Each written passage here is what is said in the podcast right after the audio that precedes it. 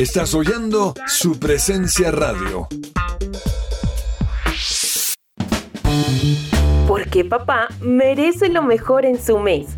Botánica Face les trae productos con extractos naturales para su cuidado personal y lo mejor de todo es que podrás recibir un 10% de descuento si realizas tu compra en nuestra página web www.botanicaface.com.co o en nuestra línea de WhatsApp 318-354-2022. No esperes más y sorprende a tu papá. Para mayor información, llámanos o escríbenos a nuestra línea 318-354-2022 y síguenos en nuestras redes sociales como Botánica Face, en Facebook e Instagram arroba Botánica Face. No olvides visitar nuestra página web. ¿Qué esperas? Cuida tu bienestar con Botánica Face. Me gusta saber que además de tener a mi hijo en un colegio campestre que está entre los 20 mejores de Bogotá, él está creciendo feliz con sus compañeritos en un ambiente de Dios, adorando a Jesús y aprendiendo de los principios que con mi esposo le queremos transmitir. En Gimnasio Campestre Bet Shalom se forman líderes con la visión del reino de Dios. Encuentra más información en betshalom.com o llamando al 315-396-1803.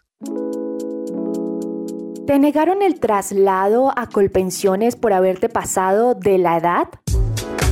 Pues tranquilo, te tenemos la solución. Te invitamos a pedir una consulta gratuita con el abogado experto en pensiones Manuel Santos. Comunícate al número de teléfono 301-459-5697. Testimonio real. Recomiendo el tratamiento natural con el doctor Antonio Alvarado. Por fin logré bajar de peso y controlar y mejorar mi calidad de vida respecto a la diabetes. Es muy buen tratamiento, sinceramente. Centro Médico del Dr. Antonio Alvarado, Medicina General, especializada, biológica y alternativa. Descuento del 20% en el valor de la consulta para los oyentes de su presencia radio. También puedes comunicarte al teléfono fijo 601-337-9044 o al celular 312-532-9417. Salud y medicina al alcance de su mano.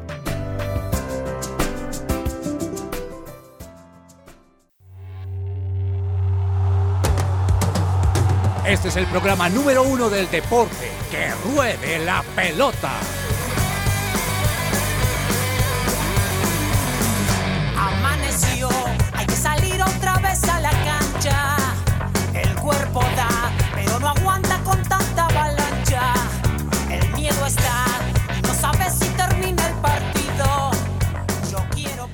Hola, hola, ¿qué tal? Bienvenidos todos a Que Ruede la Pelota. Hoy es viernes 10 de junio, son las 12 del mediodía, 3 minutos y estamos listos para traerles a ustedes toda la información deportiva ya en este comienzo del fin de semana deportivo, porque hoy es viernes, tenemos mucha información, por supuesto, acción del cuadrangular B de las finales del fútbol colombiano, donde tuvimos ayer un par de partidos buenísimos con resultados importantes. Vamos a estar hablando de eso, pero también vamos a hablarles, por supuesto, de la situación de algunas selecciones que se preparan para el Mundial de Qatar, también eh, hablando de la Liga de Naciones, la UEFA Nations League, como se llama en Europa, donde los equipos europeos se están fogueando entre ellos y están acumulando todavía más partidos de cara al Mundial. Vamos a hablar de eh, ciclismo, de lo que pasa en el Criterium Dauphiné previo a lo que será el Tour de Francia en pocos días. Hoy tenemos el juego 4 de los playoffs de la NBA y por supuesto, como hoy es viernes, tenemos secciones bien divertidas y bien interesantes para todos ustedes. Mi nombre Andrés Cabezas, un placer saludarlos a esta hora y conmigo está un tocayo, otro Andrés, que siempre nos acompaña los viernes y es don Andrés Silva. Don Andrés, bienvenido, ¿qué tal? ¿Cómo va? Cabezas, oyentes, buenos días, es, eh, buenas tardes ya. Es un gusto estar con todos ustedes, eh, como, como los viernes, usted lo decía. Por fin eh, salió el sol en Bogotá después de muchos días de llover, porque bueno. ya, ya lo podemos ver, otra vez sentir un poquito de calor, que era algo que estábamos necesitando porque también el frío nos está enfermando a muchos de nosotros. Yo estoy saliendo ahí de una de una gripa toda cansona, pero bueno, lo importante es que estamos bien. Y como usted lo decía, pues tenemos un fin de semana lleno de cosas, tenemos, además de todo lo que usted mencionó, tenemos también el Gran Premio de Azerbaiyán en la Fórmula 1, tenemos las 24 horas de Le Mans mm. y tenemos muchísimas cosas de las cuales hablar durante este programa, entonces es un, es un gusto estar como, como siempre todos los todos los viernes con, con usted, con los oyentes y con buena música, por supuesto, como siempre. Sí, Andrés, eso que usted dice muy importante. No nos olvidamos, por supuesto, de los aficionados y de los seguidores del automovilismo, que son muchos. Y aquí en nuestro equipo de, de personal de que ruede la pelota tenemos varios que están bien interesados en lo que es la Fórmula 1, estas 24 horas de Le Mans, que también es un premio de esos, una competencia de esas tradicionales en el automovilismo mundial. Y qué rico, de verdad, como usted decía también también, Andrés, que tenemos buen clima. Por fin en la ciudad de Bogotá, muchos fuimos víctimas de esos cambios repentinos de clima entre el sol y la lluvia, y eso obviamente genera que, se, se, produzcan gripitas por ahí, esporádicas, que toques que, que sortear. Pero hoy viernes tenemos un muy buen clima, está siendo un clima muy agradable en la ciudad de Bogotá. Ojalá se, se mantenga así durante el resto de, de jornada. Y bueno, listos para traerles a ustedes toda la información deportiva yo quiero comenzar con buena música. Yo quiero comenzar con algo de, mi colección personal de canciones favoritas. Y esta canción ya tiene sus, sus años. Yo no sé si, si don Andrés Silva la haya escuchado, pero esto lo hace Third Day, una canción de por allá del año 2008.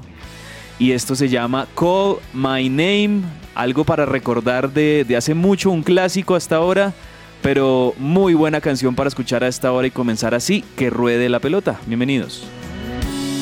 It's been so long since you felt like you were loved. So what went wrong? But do you know there's a place where you belong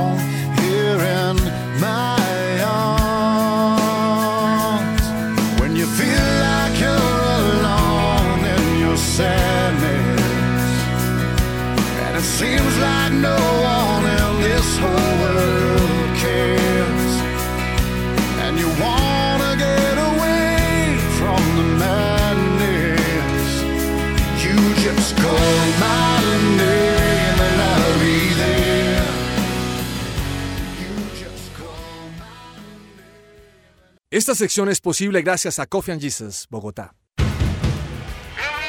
Hablemos de fútbol.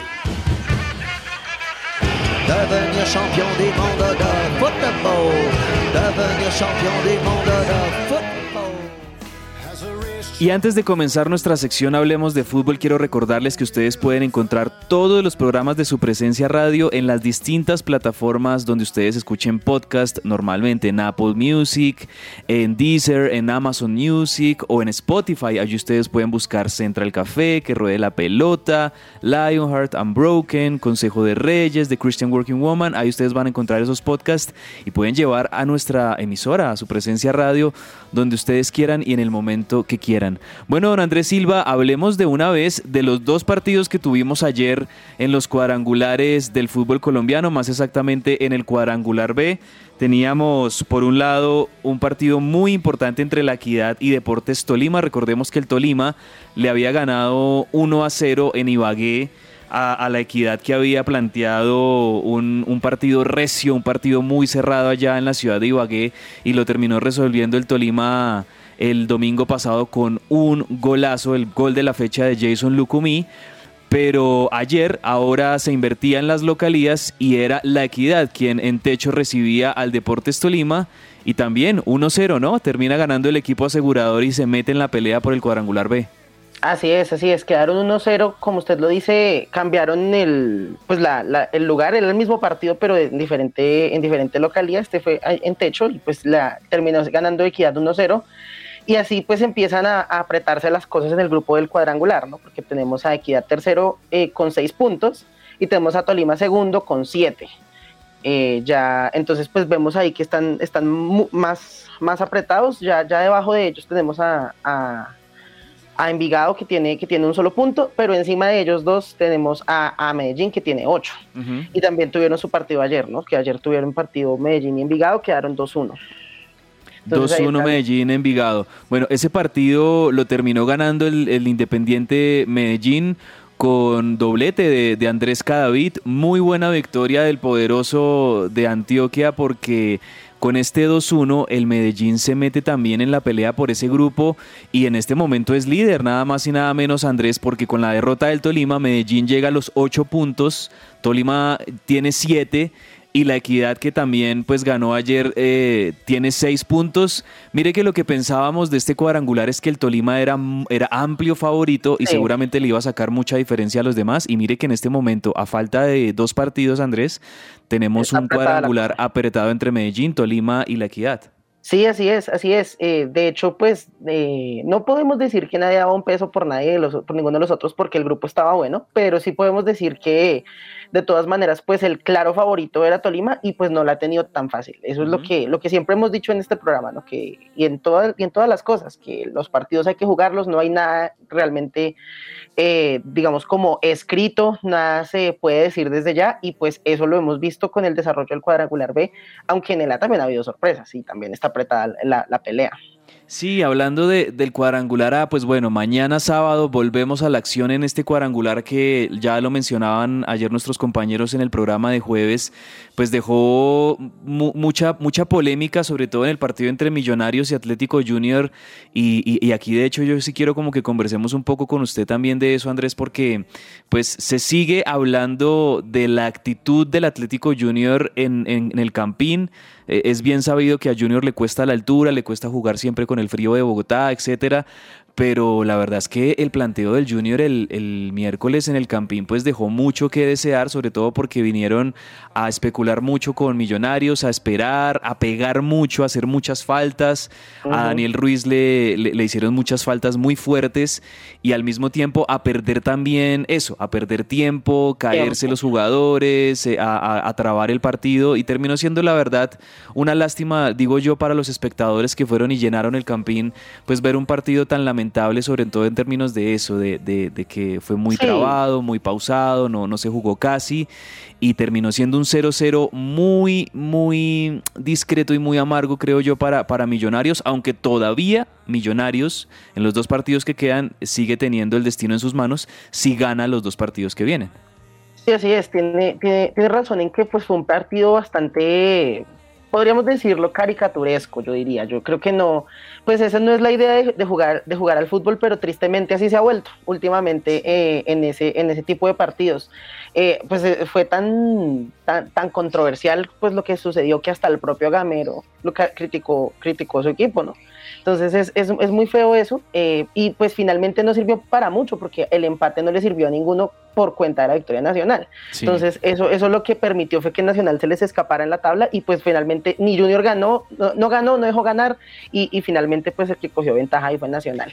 Y pues como usted lo dice, pues ya Nacional llega a, la, a la, siguiente fecha que arranca mañana eh, como líder del grupo con ocho puntos, mientras que Millos y Junior pues están segundo y tercero con cinco unidades cada uno. Entonces, pues, eh, digamos que el empate no le sirvió, no le sirvió mucho, sí sirvió para, para hablar de prácticas antifutbolísticas, antideportivas y pues y pues no, no, no es agradable ver así. Esperemos que, que, digamos, en un futuro, pues en los partidos que en los partidos que quedan, pues ya podamos superar este incidente y ver fútbol de verdad, ¿no? Un espectáculo como ese. Sí, mire que en ese partido hubo un momento donde el comentarista Carlos Antonio Vélez, que hay muchas cosas que me agradan de este señor y hay muchas cosas que también no estoy de acuerdo con, con este señor, pero algo que decía él es, es muy cierto.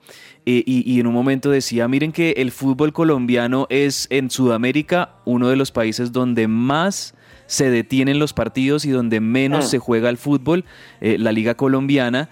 Eh, esta es una situación, la que vimos en, entre Millonarios y, Junior, eso es algo que se repite muchísimo en el fútbol colombiano, que pasa mucho. Y algo que Carlos Antonio Vélez decía, me parece muy acertadamente, es que eh, esto también ocurre lastimosamente con la complicidad de los árbitros, porque los árbitros, en vez de, querer darle continuidad al juego, simplemente si hay algún encontronazo entre dos jugadores, saca tarjeta amarilla y, y sí, continúa el juego, pero pues deja que los jugadores se, tiren, que los jugadores se empujen entre ellos, que, se pierda tiempo, etcétera.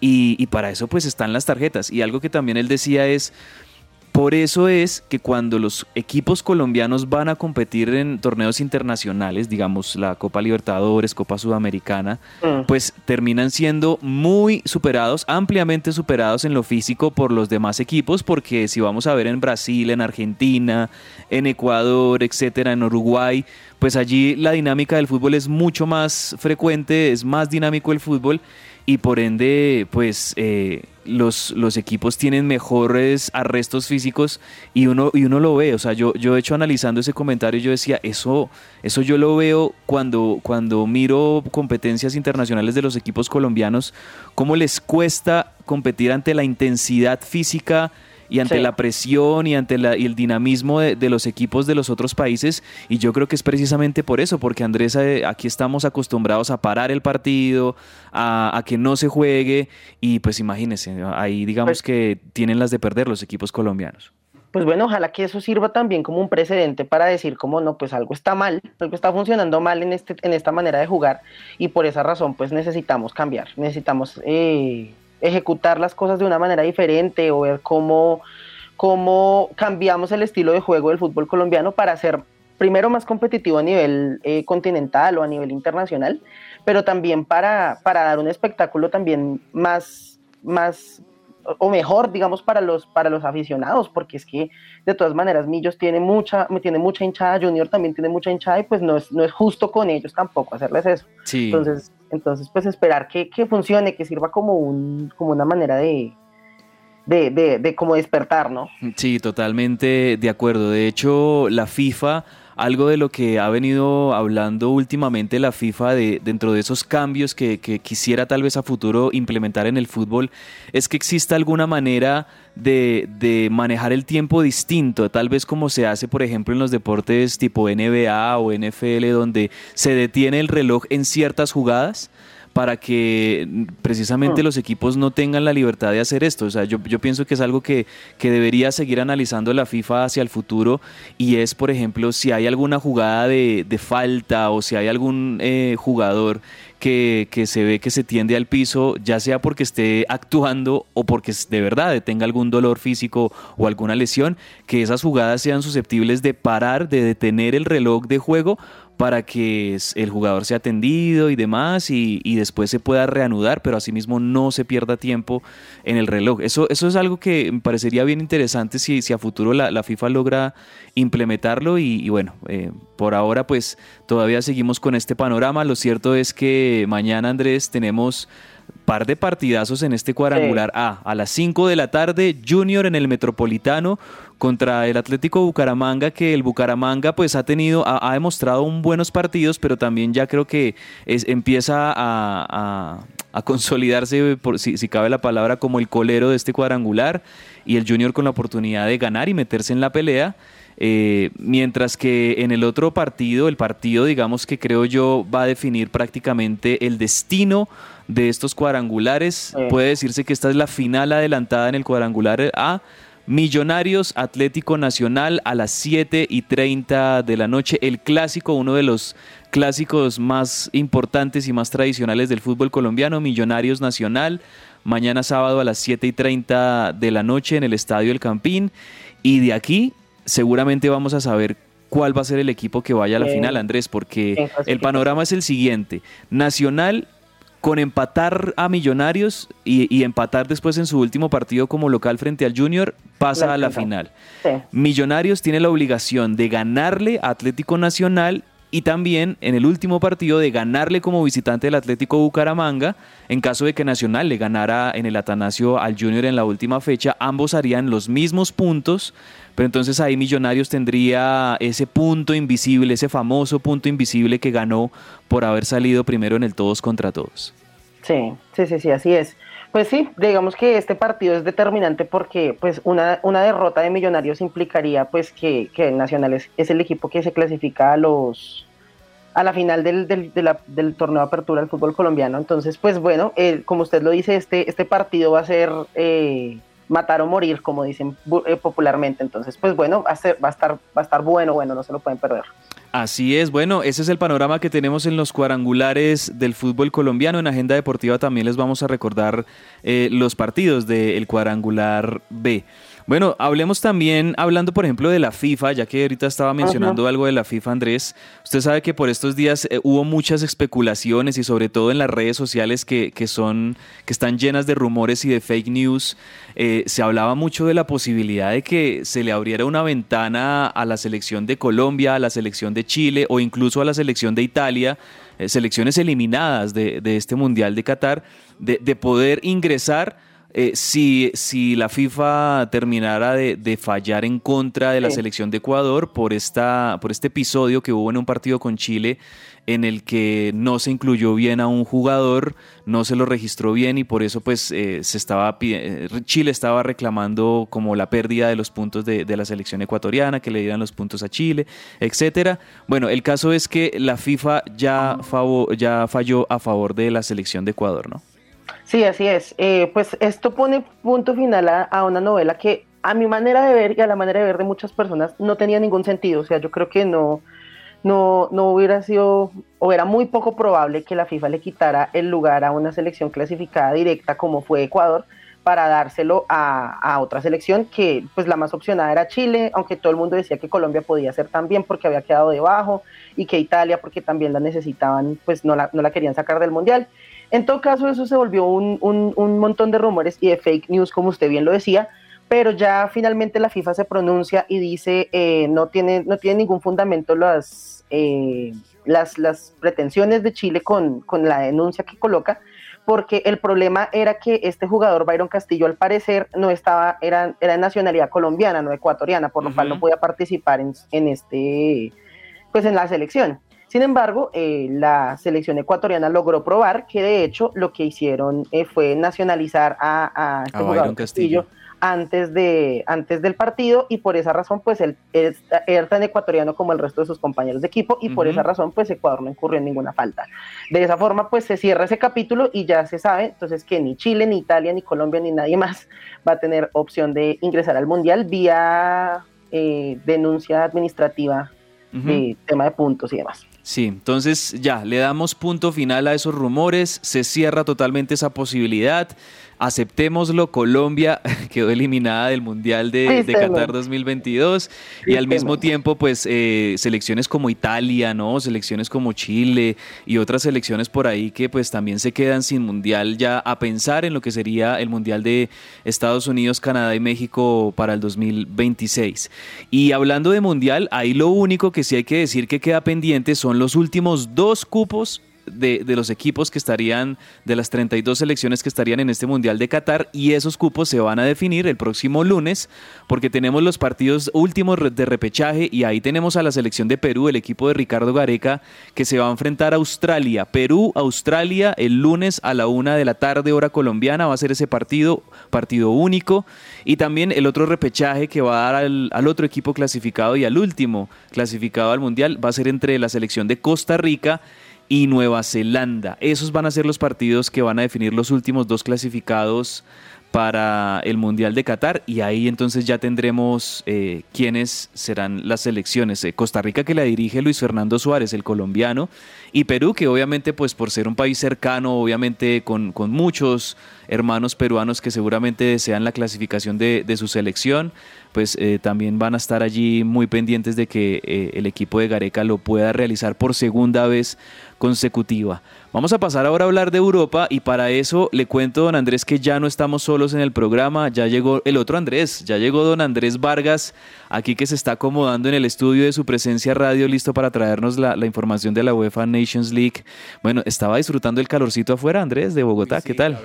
Estaba disfrutando un sol espectacular hoy en la ciudad de Bogotá y qué pena todos ustedes haber llegado un poquito tarde, pero la verdad me quedé tomando el sol, no mentiras.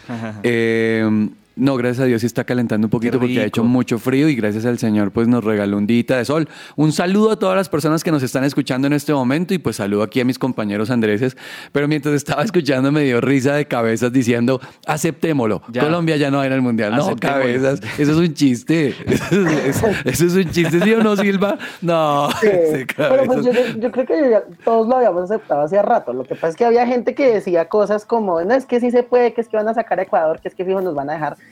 Eso no, para mí nunca tuvo sentido, pero... pues, No, eso no iba a pasar. Eso parecía como, repita conmigo, no vamos a ir al Mundial, acéptelo, por favor, grábeselo en su memoria. Exactamente, sí, señor. Pero bueno, Liga de Naciones, espectacular. ¿Usted ha visto fútbol cabezas? Ha sido bueno. Ha sido Sí. bueno ver un mundialito, un mundialito chiquito antes de. Mundialito de, de selecciones europeas que a pesar de las quejas de algunos jugadores y totalmente entendibles porque la exigencia física después de estar en sus clubes, ahora con sus selecciones, eh, ahorita ya van a entrar en un, en un periodo mínimo de vacaciones antes de que comiencen todas las ligas el segundo semestre y los jugadores se quejaban un poco Andrés de eso, de que tenían muchos partidos seguidos, pero yo creo a pesar de esas, de, esas, de esas quejas, es muy bueno para las selecciones europeas que se estén fogueando entre ellos, que estén teniendo Claro, partidos, porque preparación. van a llegar conectadísimos al Mundial y eso es lo que tenemos en la UEFA Nation League. Sí, señor, es preparación full para el Mundial y se están viendo en este momento, están jugando dos partidos, Moldavia contra Letonia, Azerbaiyán-Eslovaquia, Moldavia-Letonia 3 3-2 le va ganando Letonia a Moldavia, Azerbaiyán-Eslovaquia van 0-0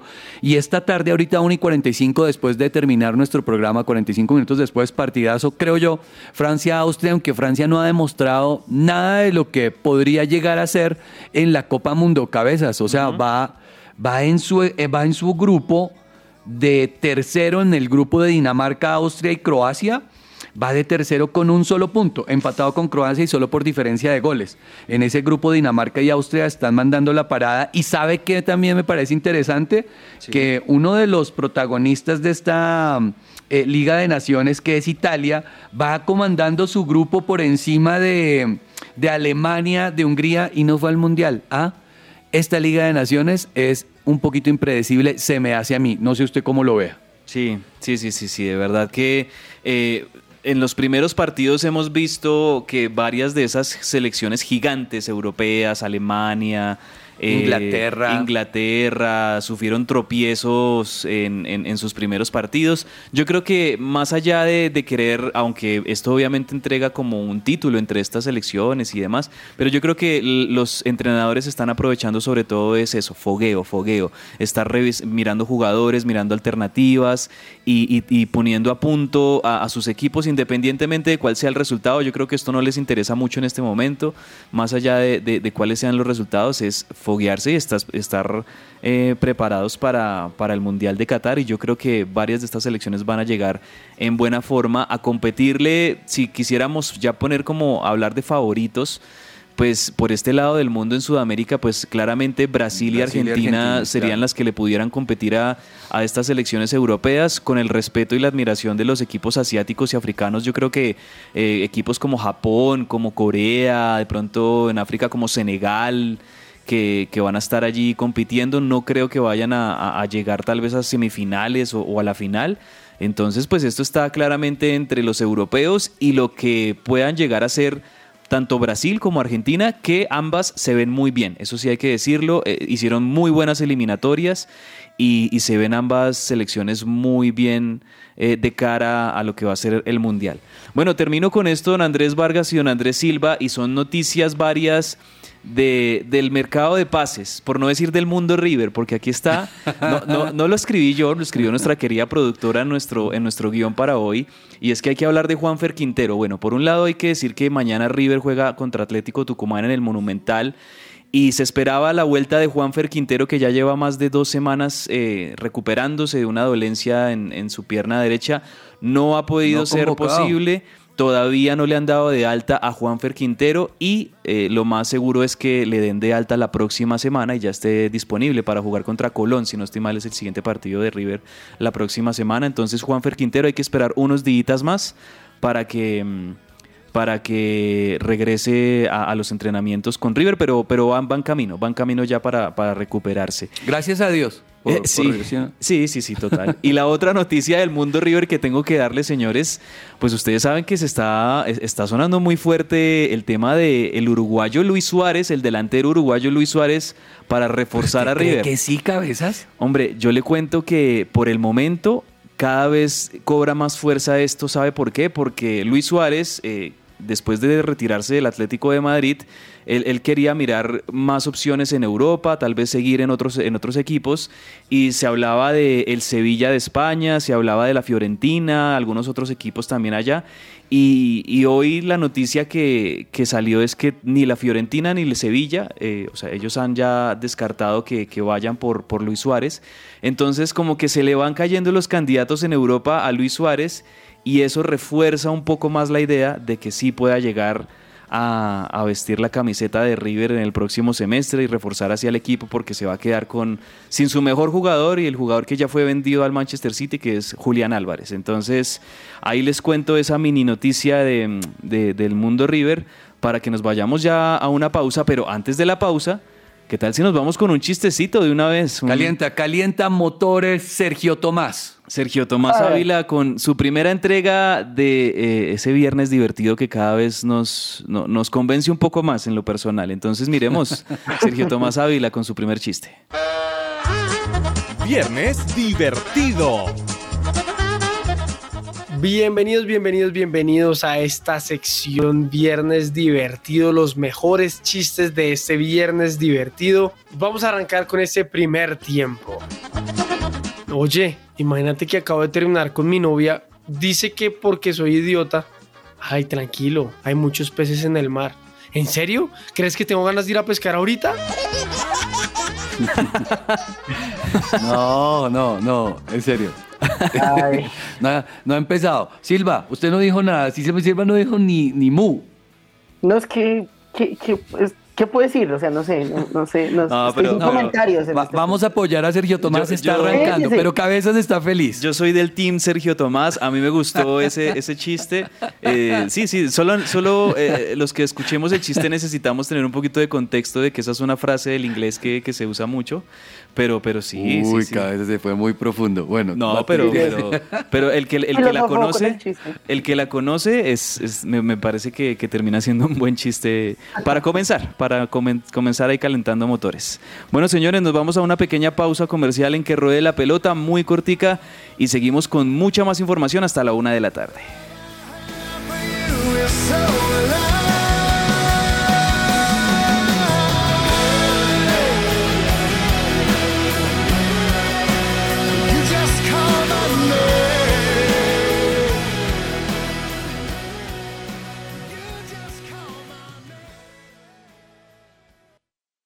Escuchas su presencia radio. Señor empresario, ¿necesita asesoría y acompañamiento profesional? En SIF Consultores SAS contamos con un equipo experto. Ofrecemos una opción seria y calificada. Apoyamos a las organizaciones en la adecuada toma de decisiones.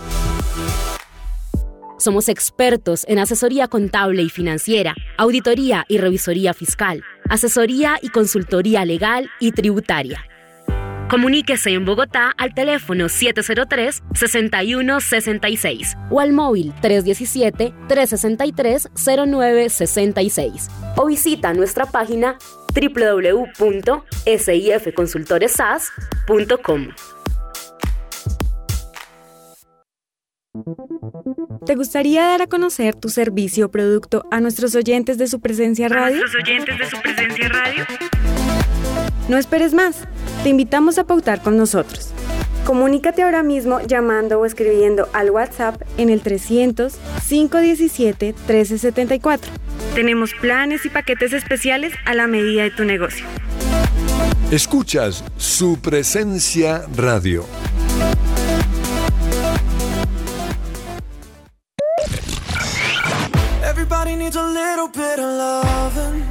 Hola, soy Carlos Olmos y los invito a escuchar de lunes a viernes de 12 a 1 de la tarde nuestro programa deportivo Que Ruede la Pelota. Que Ruede la Pelota. Solo aquí por su presencia radio. Supresenciaradio.com te acompaña.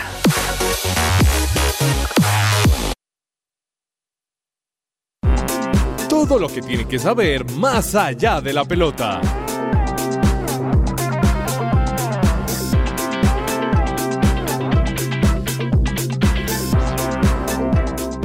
Más allá de la pelota, seguimos en que ruede la pelota ahora con el ciclismo, porque tenemos en este momento el Criterium Dauphiné, esta carrera que, que, se disputa en Francia y que es la antesala oficial a lo que va a ser el Tour de Francia, don Andrés Silva, con algunos favoritos. No todos los que van a estar en el Tour de Francia están corriendo este Criterium Dauphiné, pero sí le sirve a otros de, preparación y tenemos allí presencia también de, de algunos colombianos. Hablemos de una vez de, de la polémica y usted explíquenos por favor qué fue lo que pasó con Sebastián Molano, este ciclista colombiano que se caracteriza sobre todo por llegar en los embalajes.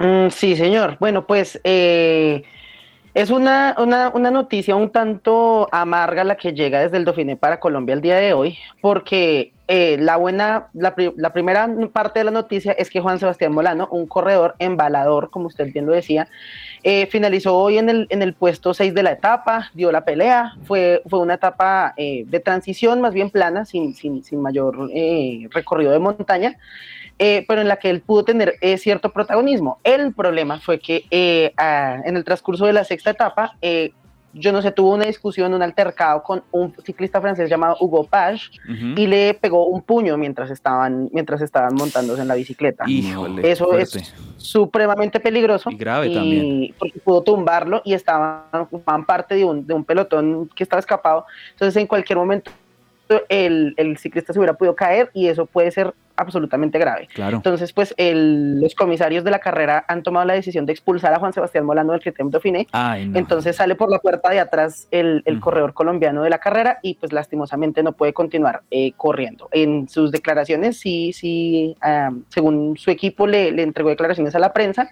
y pues dijo lo siguiente, dijo, en la calentura del momento cometí un error peligroso, es decir, fue un problema más bien de carácter y de pelea y no, no tanto de... Uh -huh de, de, temas pues de la competencia, ¿no? Entonces, pues bueno, es, es una pena, es, un, es, una lástima que, que el tema le, le, haya pasado factura al corredor colombiano en el Criterium Dauphiné que se aproxima pues ya a su cierre. Este, el, el Criterium Dauphiné es una carrera de una semana que como usted lo decía es como previo al Tour de France.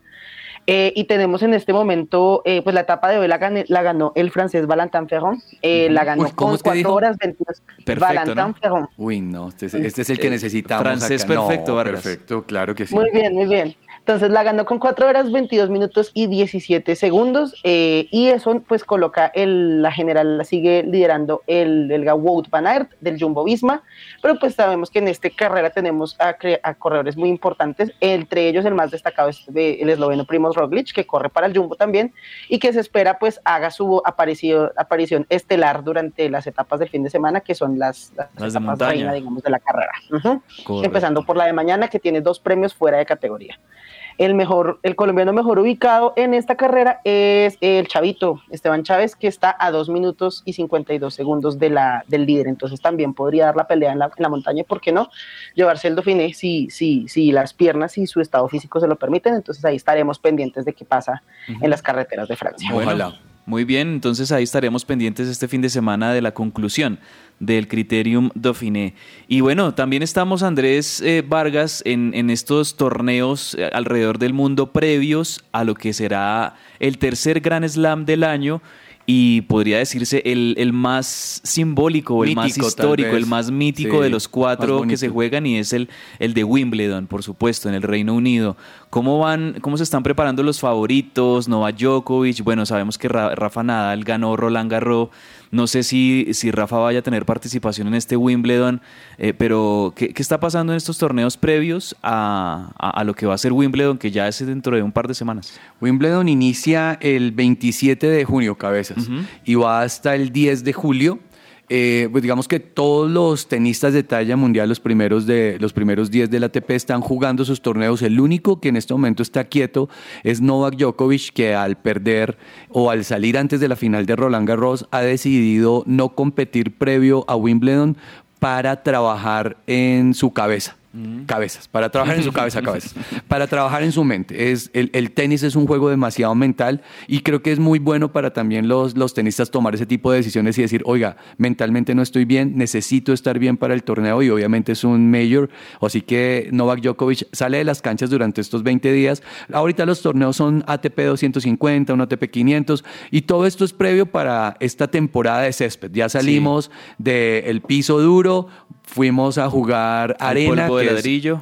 donde Rafa es uno de los más duros y bueno, celebro muy bien el campeonato, eh, el Roland Garros de Rafa y de Rafa Nadal y ahorita viene la temporada en césped que ya todos se están preparando, se está jugando en Alemania, se está jugando en Holanda, Medvedev está jugando por allá en Holanda y pues digamos que todos se están preparando para ver qué pasa. Eh, el alemán eh, Zverev, eh, ti- tiene pues tuvo un problema con su tobillo y va a estar por fuera de las canchas un buen tiempo después de su operación de tobillo y no sé si alcanzó a ver la lesión, pero fue muy dura. Fue terrible esa Eh, lesión. de Triste esa Zverev, lesión. Sí.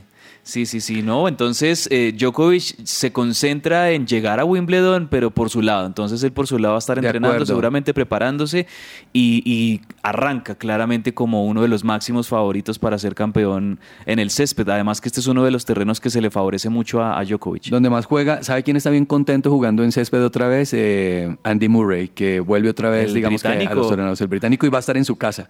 Que- y, ganó también medalla de oro para, para, Para el Reino. Unido. Ajá, entonces, bueno, se va, se va a ver un torneo muy bonito y como usted lo dice, no solo hombres, sino mujeres van a estar trabajando para que sea un, un espectáculo bien, bien, bien interesante para el público. Así que les recomendamos a partir del 26 de junio conectarse con las canchas europeas y ver uno de los torneos más bonitos del mundo en ATP del tenis. Perfecto. Y en, y en WTA. Don Andrés Silva, hablemos de automovilismo porque esto no me lo perdonaría don Andrés Perdomo que nos está escuchando y bueno, háblenme también de las de, de Le Mans, háblenme de la carrera de la Fórmula 1, tenemos par de eventazos automovilísticos Así este es. fin de semana. Sí, señor. El, el- las 24 horas de Le Mans para continuar en, en- en Francia, o de Le Mans, como dirían los de allá. Otra vez quiere es este el- viene aquí a, a echarnos en cara que no sabemos de francés. Es una carrera de resistencia que, como usted lo decía, es una de las más importantes del automovilismo eh, en, en el mundo. De hecho, pues... En esta ha competido Juan Pablo llama- Montoya, si no estoy mal, ¿no? Sí, señor. Eh, es- de hecho, existe la triple corona de- del, del automovilismo, ¿no? Que son tres, es ganarse las tres carreras más importantes, que son el Gran Premio de Mónaco, Ajá.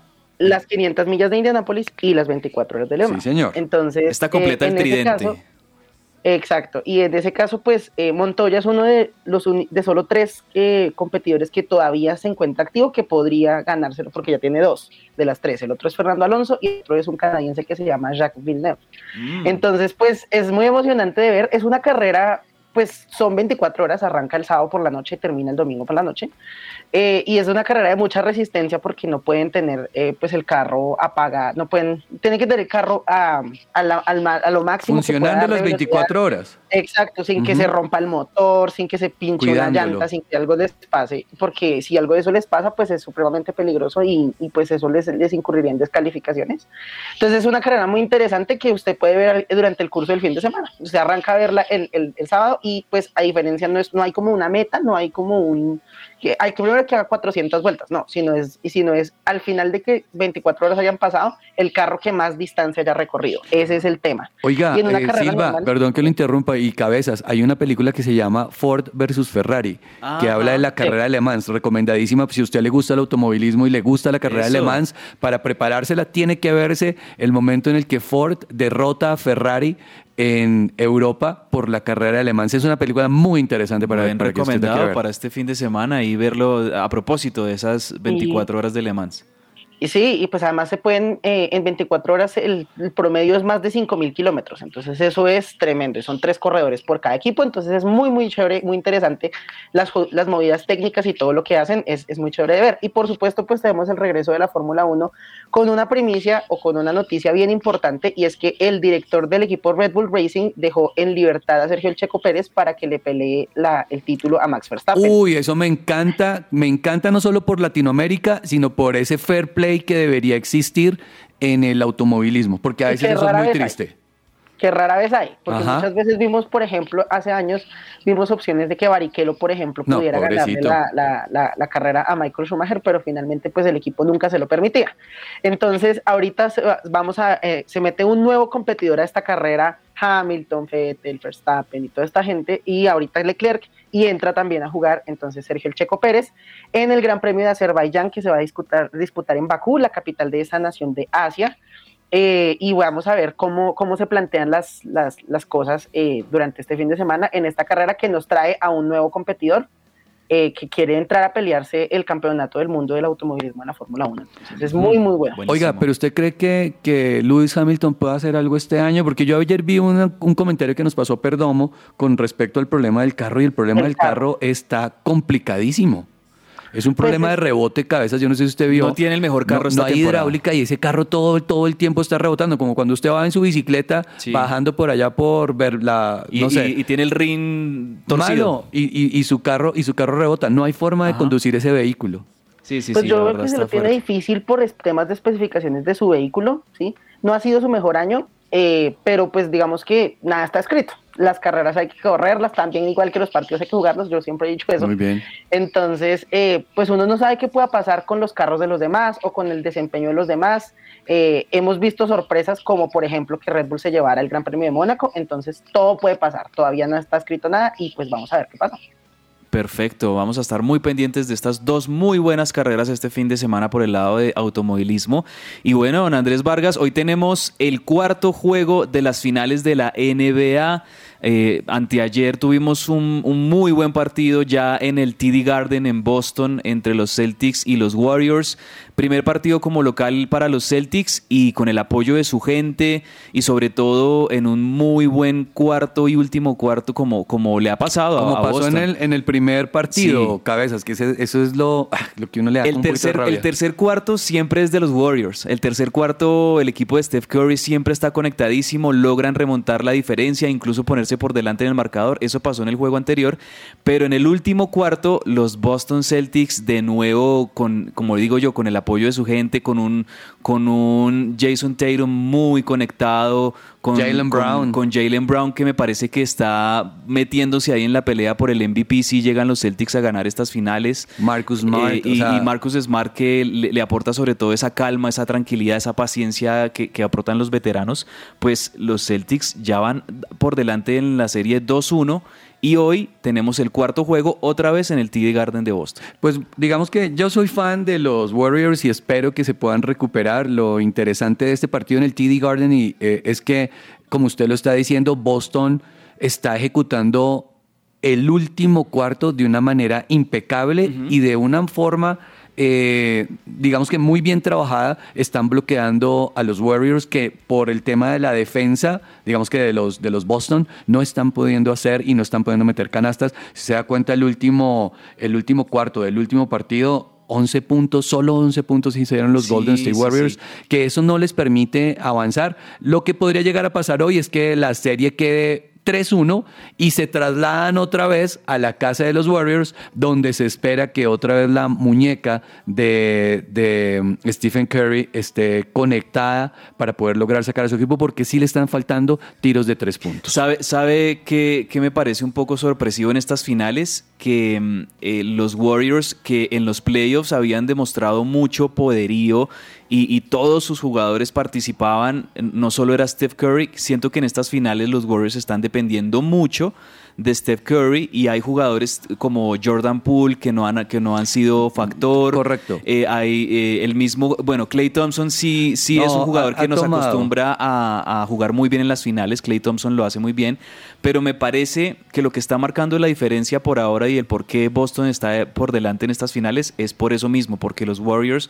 están dependiendo ya mucho de Steph Curry y pues Boston lo que tiene que hacer es marcarlo muy bien a, Curry, eh, evitar que, lance de afuera, de- de- desde, desde la línea de los tres puntos.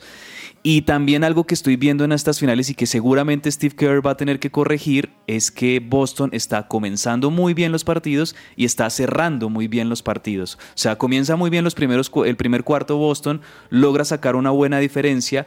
En el segundo y el tercer eh, cuarto como que los Warriors logran meterse mejor dentro del Pero partido. es que Boston administra muy bien en los segun- en el segundo Los- y tercer energías, cuarto. ¿no? Claro, administra muy bien su equipo y en el cuarto cuarto los saca y los pone a jugar de una manera impresionante.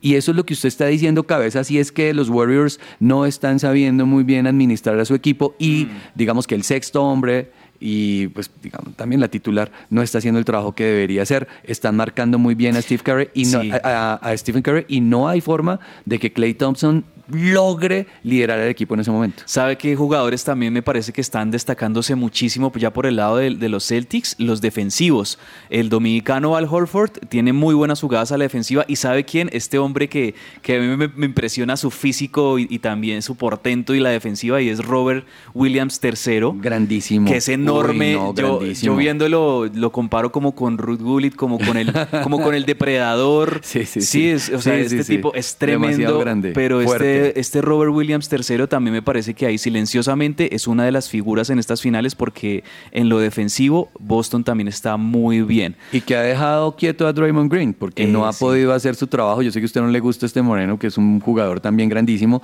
pero este otro se lo está llevando. Sí vio la hostilidad de los, de los aficionados de, los, de Boston con Draymond Green. Impresionante. eh, lo, lo que le, lo que le coreaban y eso. De hecho, por ahí vi que la, la esposa de Draymond Green está indignadísima con la gente de Boston que porque mm, eh, le- lo, a trataban así de feo a, a Draymond Green.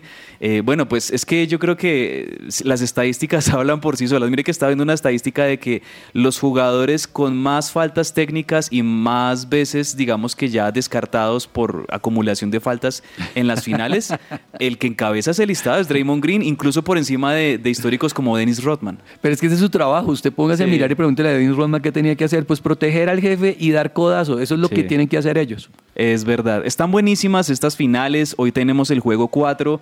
Yo creo que va a estar buenísimo. Sí, no podemos bueno. tampoco poner a, a los Celtics como super favoritos porque los Warriors es un equipo que sabe extender las series y cuando tiene que ganar lo gana. Entonces, yo creo que hoy va a estar muy, muy bueno este partido. Pero bueno, estuvo muy buena la charla de la NBA y de más allá de la pelota, señores. Pero tenemos que escuchar el segundo chiste de Sergio Tomás, a ver si, si mejora este segundo se y si nos convence un poco más. Escuchemos. Viernes divertido. Y para este segundo tiempo les traigo. ¿Cuál es su mayor defecto? Ah, es que menosprecio a la gente. Mm, ¿Me puede dar un ejemplo? Pues para qué si no lo va a entender. Ese, ese estuvo mejor, doloroso, pero estuvo mejor.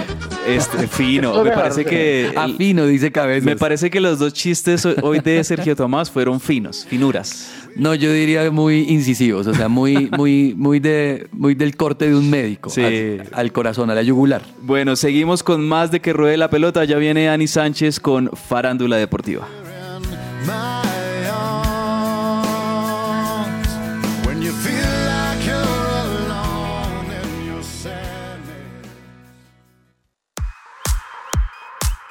Farándula deportiva.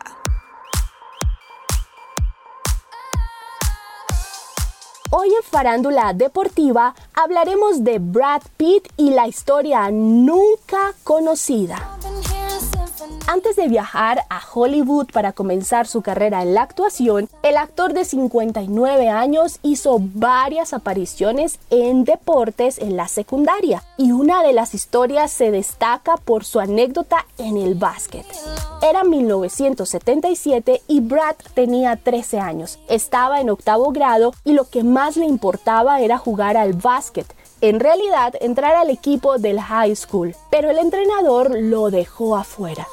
No fue el único, otros seis amigos siguieron el mismo camino. Lejos de bajonearse, Brad armó su movida, habló con todos y decidió armar un equipo propio. Completó el equipo convenciendo a su padre, Bill, de que fuera el entrenador. Así fue como nació este equipo al que él le puso el nombre de los rechazados. Y luego fabricaron las camisetas con su nombre enfrente.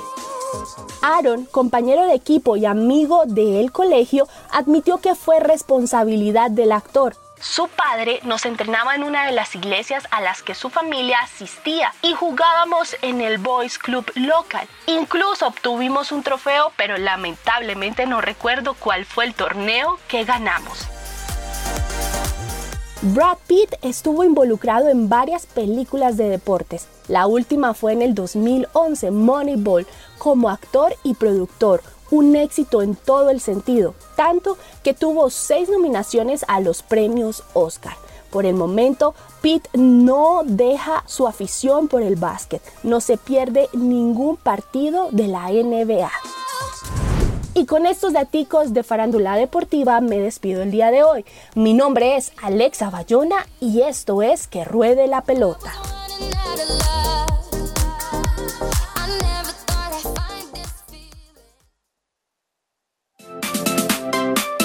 ¿Estás buscando colegio para tus hijos? No busques más. El Colegio Arca Internacional Bilingüe abre inscripciones calendario B 2021-2022. Para mayor información, comunícate al 682-9901 o al 746-0903. Al celular 321-985-1883. Visita nuestra página www.arcaschool.com. Colegio Arca Internacional Bilingüe. Educación con principios y valores cristianos.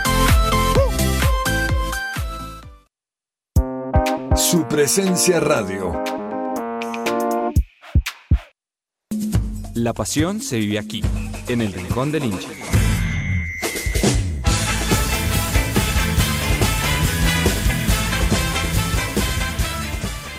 En los deportes profesionales se da una paradoja muy curiosa.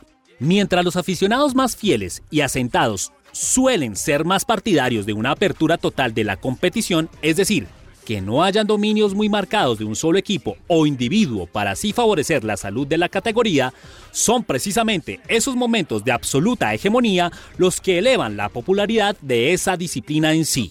La base de esta afirmación se fundamenta en que para el fan más casual y que acaba por ser el mayoritario, resulta más sencilla de seguir esa liga cuando uno o más nombres siempre permanecen en la pugna por el éxito.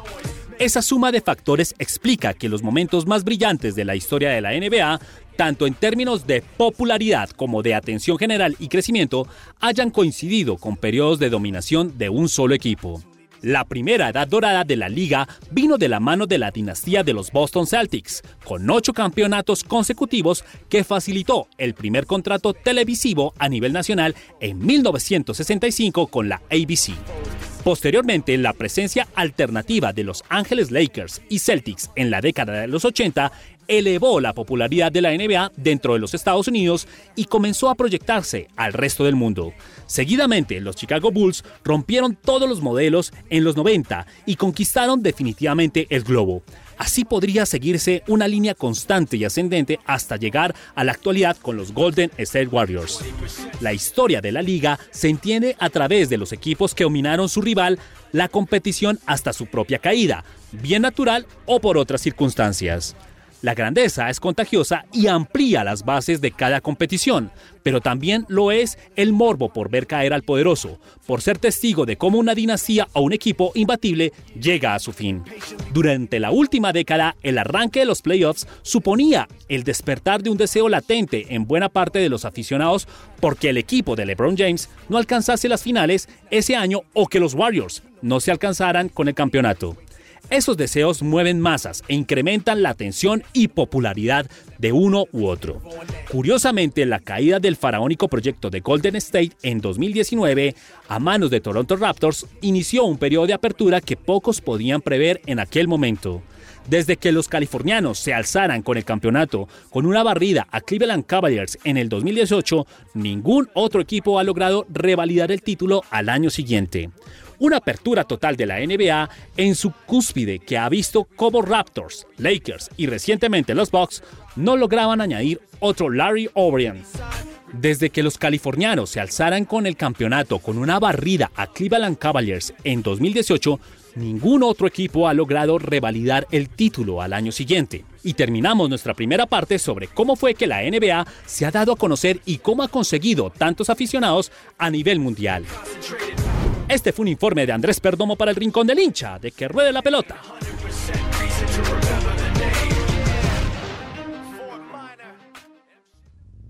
Agenda deportiva. Se me va a salir el corazón.